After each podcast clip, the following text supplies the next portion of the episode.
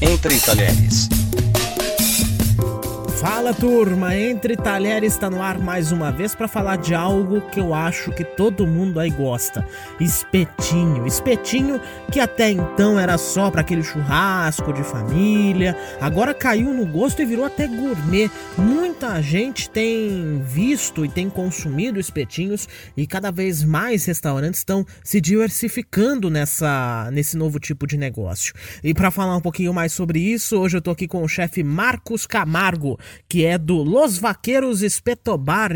Chefe, muito obrigado pela presença entre talheres. Primeiramente, obrigado pelo convite de estar participando com vocês aí. Vamos lá falar um pouquinho sobre espetinhos, né? Bom, vamos lá, chefe. Eu começo perguntando na sua avaliação, por que, que a moda do espetinho voltou, hein? Eu acho que a moda do espetinho voltou pela praticidade de você ir num lugar, num restaurante, ou até mesmo um, um espetinho de rua, né? E poder fazer uma escolha individual, né? Mesmo assim, você poder compartilhar compartilhar momentos com amigos. E tem uma gama infinita de opções, né? Onde cada um pode comer o que quer. Geralmente o custo do espeto é menor do que uma porção, né? E ele não necessita de talher, é um finger food muito prático, né? E você não fica amarrado somente uma opção, né? Como uma porção, que você pede uma porção de fritas grandes, por exemplo, você só vai comer isso, entendeu? E é fácil escolher um acompanhamento, né? Seja um molho, uma salada, é, um arroz, um feijão. Então, é, eu acho que ele acabou voltando por conta dessa praticidade. Ô chefe, vou confessar uma coisa, eu já vi espetinho até de palmito, isso tem vendendo por aí.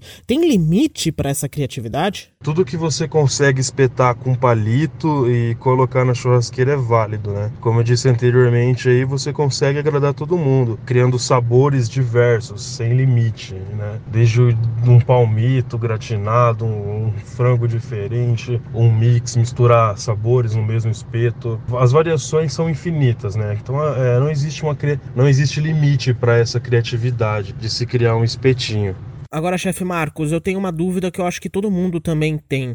É, tem como a gente saber se o espetinho é de qualidade antes da gente comer? Saber se uma carne tá com mais gordura do que carne, se o frango tá bom? Tem alguma dica nesse sentido? Geralmente a gente consegue ver o espetinho assando antes de pedir, né? O trabalho feito com espeto, com churrasco é visual, né? Eu acho importante o público ter essa interação com o churrasqueiro, com o espeto, ver o que que tá assando, né? Tudo que, que a gente come, primeiramente a gente come com os olhos, né? Então acho que nitidamente consegue se notar se o espeto tem mais gordura, se ele não está muito seco, se ele está com volume legal, se a carne é fresca, né? Carne fresca tem, tem sabor, tem cheiro diferente, né? Saber da procedência do lugar também é, é bem relevante, né? Você saber onde você está indo comer, né? Hoje, com, com a internet, fácil acesso para todo mundo aí, a gente consegue ver avaliações de, de lugares, de restaurante, indicações. Eu acho que assim a gente consegue buscar um espetinho espetinho de qualidade. Vamos falar então para quem quer tentar fazer um espetinho em casa. Carne e frango são os mais básicos e talvez os mais fáceis. Como é que a gente deve temperar a carne e como é que a gente deve fazer? Recomendação bacana para espetos é saber a procedência, né? E saber a procedência do lugar que esse espeto está vindo, saber a procedência do que o restaurante ou, ou o lugar que está sendo espeto compra o espeto, né? Isso é muito importante. E é uma coisa também que é fácil de descobrir, né? Tá, eu acho que os restaurantes, os lugares, eles estão abertos a conversar com o cliente a respeito disso. Né? Então é, é bem bacana isso aí. É uma dica legal e fácil. É uma sobrecoxa de frango, né? É uma carne macia, uma carne suculenta, por ter um pouco mais de, de gordura que as outras partes, né? Então, uma diquinha aí do chefe é você pode cortar em pequenos pedaços, temperar com uma laranja, que dá uma acidez legal, mostarda, páprica, tomilho, salzinho e pimenta a gosto, deixar temperando por algumas horas, espetar, levar para grelha. Simples, fácil, gostoso, prático. Agora, o chefe, o fogo, hein? Como é que faz para evitar que o espetinho se torne um carvãozinho?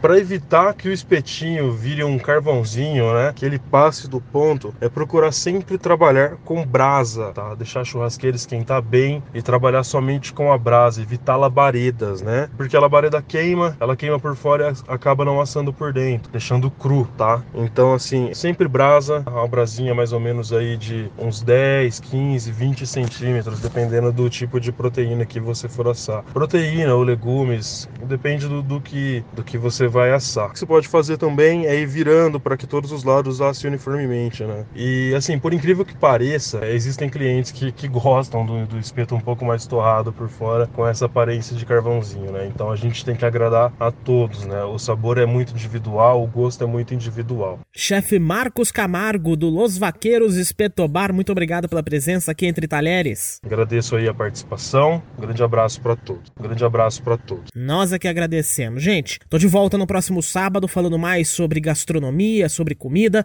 e na quarta-feira tem a Kika também, trazendo muito mais para você. Siga a gente no arroba podcast Entre Talheres, você pode procurar as nossas redes sociais. Tem sempre um spoiler também do que vai vir na semana seguinte, no próximo episódio. Então fique com a gente, gente. Abraço. Tchau.